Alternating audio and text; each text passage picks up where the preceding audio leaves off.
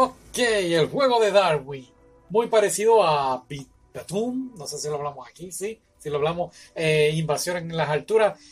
Es lo mismo. Es este muchacho, 17 años. Entonces le llega una notificación en el celular de jugar el juego de Darwin. Entonces, pues él piensa, oh, es un juego de estos gratis. Y cuando entra el juego, es un juego que está entre la vida y la muerte y tiene que competir con otros jugadores donde los retan para pelear y eh, obviamente pues tienen que sobrevivir.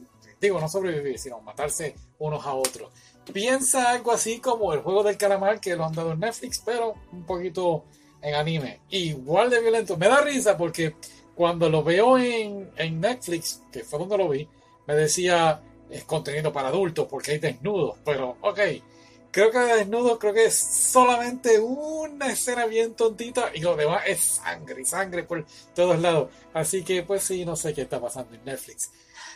Lo había visto antes de la pandemia, creo que antes de abrir el, de empezar el podcast y nunca hablé de él. Y si hablé de él, no, no, no he hablado de él, no.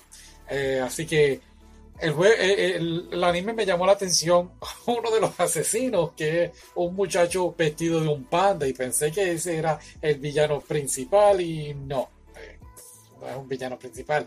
El villano principal lo dejan así como que al aire. Viene una segunda temporada, es basado en un manga, y es un anime muy interesante de estrategia que debemos unirnos entonces para sobrevivir. Entonces, pues, de eso trata más bien el juego.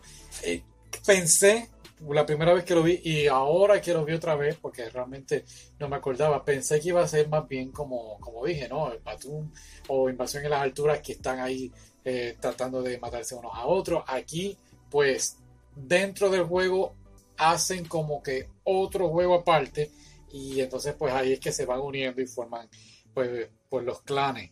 Eh, y pues sí, tenemos nuestro personaje principal y se une con estos muchachos que cada quien tiene distintas habilidades estando en el juego, pueden eh, controlar plantas, eh, alteren llamas de fuego, cosas locas así, y pues hace el anime bastante interesante.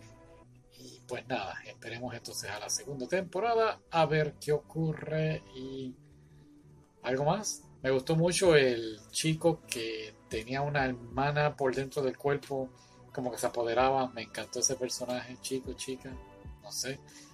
Eh, ya, ok, muy bien. Eso es todo. Sí, sí, ok. Muy bueno, de verdad. Muy sangriento, pero bueno, muy estrate mucha estrategia. Ok.